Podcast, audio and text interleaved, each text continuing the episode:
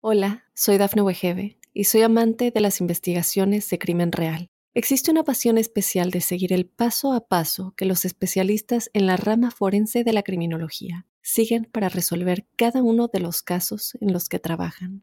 Si tú, como yo, eres una de las personas que encuentran fascinante escuchar este tipo de investigaciones, te invito a escuchar el podcast Trazos Criminales con la experta en perfilación criminal, Laura Quiñones Orquiza en tu plataforma de audio favorita. Los Acuario están de cumpleaños y les deseamos lo mejor. Quería reiterar el hecho de que cumplir años es morir a pasados y nacer a nuevos futuros, a nuevos destinos. Y es contar con el libre albedrío como si el tiempo se detuviera para el día de cumpleaños y uno poseyera en su mano el poder de reformular su historia, la facultad para darle a la vida otra lectura y para generar otro tipo de motivaciones. Este es un ciclo extraño porque aunque tienen el poder para tomar la rienda de lo que vean que es importante, en donde tienen facultades para orientar sus energías hacia destinos totalmente distintos, necesitan eh, de ciertos cuidados. Mercurio hasta el 14 avanza por el eje de los contratiempos y de los problemas. Lo primero es cuidar la salud, estar muy pendiente sobre el buen funcionamiento del organismo, el amor que llegue durante esos primeros 14 días no tiene futuro. Es el periodo de los problemas de comunicación, todo lo que uno dice se vuelve un problema, así que hay que ser cautos con la palabra, cuidadosos a la hora de avalar con excesivo vigor el parecer de terceros. Y es un ciclo donde puede uno meterse en problemas gratuitos, porque dijo, porque no dijo lo que debió decir en el momento justo, entonces hay que tener sumo cuidado con la palabra durante ese periodo. El planeta Venus hasta la primera semana de marzo avanza por el eje de los amores ocultos, de los conflictos en el amor, de las dificultades para encontrar una coincidencia real y verdadera y exige cuidados en la salud, especialmente las vías respiratorias, la garganta.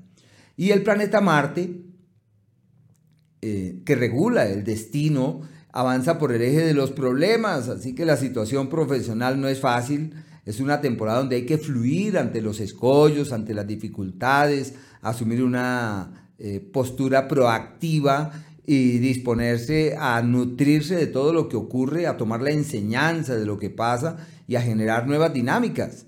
Pero asimismo en el área de la salud es un mes complicado, es un mes difícil, tienen cuatro planetas, en, cinco planetas en el eje, cuatro planetas en el eje de los malestares físicos y lo que hay que hacer allí es cuidarse, multiplicar los esfuerzos para que el organismo no se desestabilice. No olviden que hay que estar atentos especialmente de los miembros inferiores, podríamos decir que el sistema óseo y articular, pero particularmente las rodillas. Ojo con los excesos, hay que colocar un límite en la ingesta, no excederse eh, con el azúcar, hay que colocar un límite y si le colocan un límite a las cosas, todo puede evolucionar hacia un mejor destino, hacia un mejor mañana.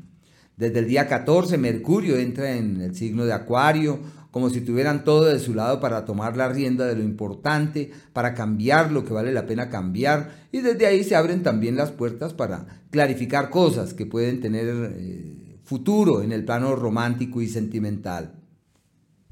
De los días, hay unos días especiales, aquellos del éxito y la expresión próspera, pródiga, es el 21 y el día 22, como los días en donde vale la pena realizar acciones concretas, en particular aquellas que lleven hacia destinos luminosos y exitosos. Los días de los problemas y los contratiempos gratis, inclusive, eso es desde el mediodía del 25 y lo que es 26 y 27 hasta mediodía como un periodo irregular y en donde es necesario llevar la cosa con calma, no es bueno tomar eh, grandes decisiones. Eh, cambios en la estructura financiera y oportunidades que pueden ser valiosas en ese sentido y que pueden ser claves para mirar hacia el mañana, es el 2 y el 3 como momentos donde puede haber una vibración especial que les abra puertas y les permita mirar hacia horizontes distintos. Hola, soy Dafne Wegebe y soy amante de las investigaciones de crimen real. Existe una pasión especial de seguir el paso a paso que los especialistas en la rama forense de la criminología siguen para resolver cada uno de los casos en los que trabajan.